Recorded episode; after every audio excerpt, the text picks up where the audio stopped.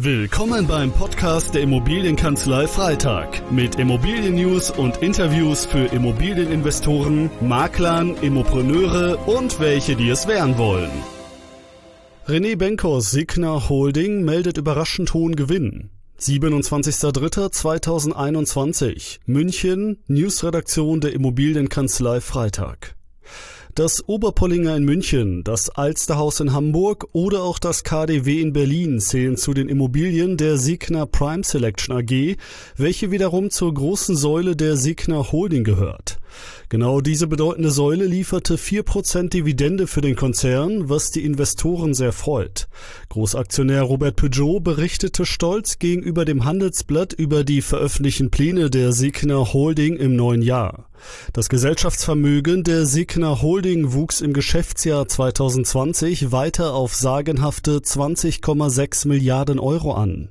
Der Holdinggewinn nach Steuern ist mit über 800 Millionen nur knapp hinter den 1,1 Milliarden Euro aus dem Rekordjahr der Gesellschaft noch im Vorjahr 2019.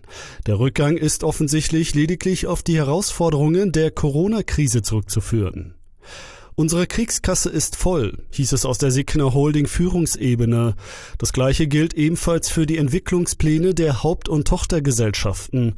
In den zukünftigen sieben Jahren plane die Signer Holding unter anderem ein Dutzend neuer Hotelimmobilien, den Bau von insgesamt 7900 Apartments, wie auch die Ausweisung von über zwei Millionen weiterer Quadratmeter Wohn- und Gewerbeflächen.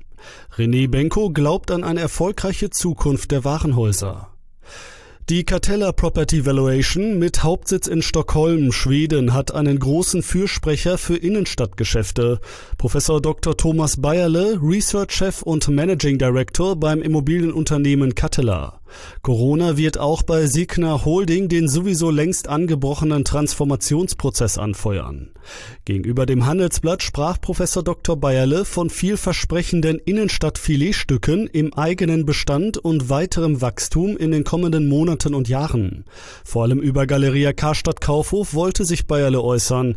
Jemand, der beim Unternehmen Signa Real Estate beteiligt ist, hat zunächst mit Galeria Karstadt Kaufhof nichts zu tun. Es ist der Einzelhandel und dort vor allem der Signa Holding Warenhauskomplex, der dem Immobilienunternehmer René Benko derzeit am ehesten Probleme bereitet, auch wenn der 43-jährige Unternehmer zutiefst an die Branche des Einzelhandels glaubt. Im letzten Jahr hatte er mit der thailändischen Central Group auch noch die Schweizer Luxuswarenhauskette Globus, wenn man den Zeitungsberichten Glauben schenken darf, für rund eine Milliarde Euro aufgekauft.